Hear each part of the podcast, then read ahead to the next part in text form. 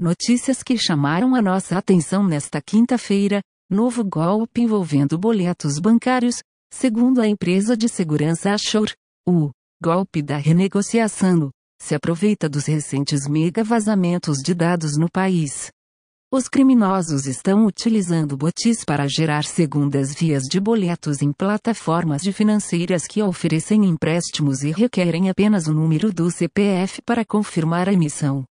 Com posse de informações do valor de cada parcela da dívida, os criminosos abordam as vítimas, geralmente pelo WhatsApp, oferecendo um desconto promocional, enviando um novo boleto falso com o valor renegociado. As informações são do site IPNeves.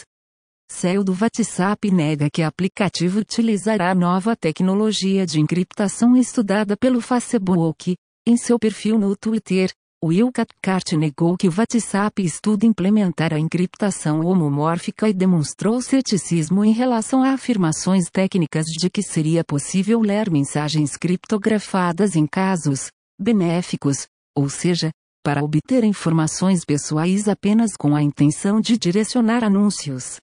Na newsletter de ontem, nós noticiamos que o Facebook montou um time especializado em inteligência artificial para estudar formas de analisar mensagens criptografadas, sem descriptografá-las. Microsoft lança IA para ajudar na prevenção do desmatamento da Amazônia, aberta ao público, a plataforma Previsia analisa dados como topografia, cobertura do solo, infraestrutura urbana, estradas oficiais e não oficiais, e dados socioeconômicos para identificar possíveis tendências e regiões com maior risco de desmatamento e incêndio.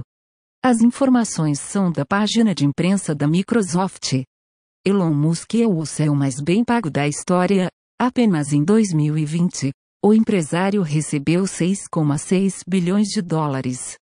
Musk é o executivo mais bem pago do ZEUA por três anos consecutivos e já recebeu 33 bi em compensações no comando da Tesla. As informações são da Bloomberg. TikTok foi baixado três vezes mais do que o YouTube em 2020. A plataforma de vídeos curtos foi a mais popular do mundo no ano passado, acumulando 660,1 milhões de downloads. O YouTube foi baixado 222,7 milhões de vezes. Os downloads do TikTok, no entanto, poderiam ter sido muito maiores se não fosse o banimento do app em alguns países, como na Índia, um dos maiores mercados de produção digital em todo o mundo. As informações são do site Finbold.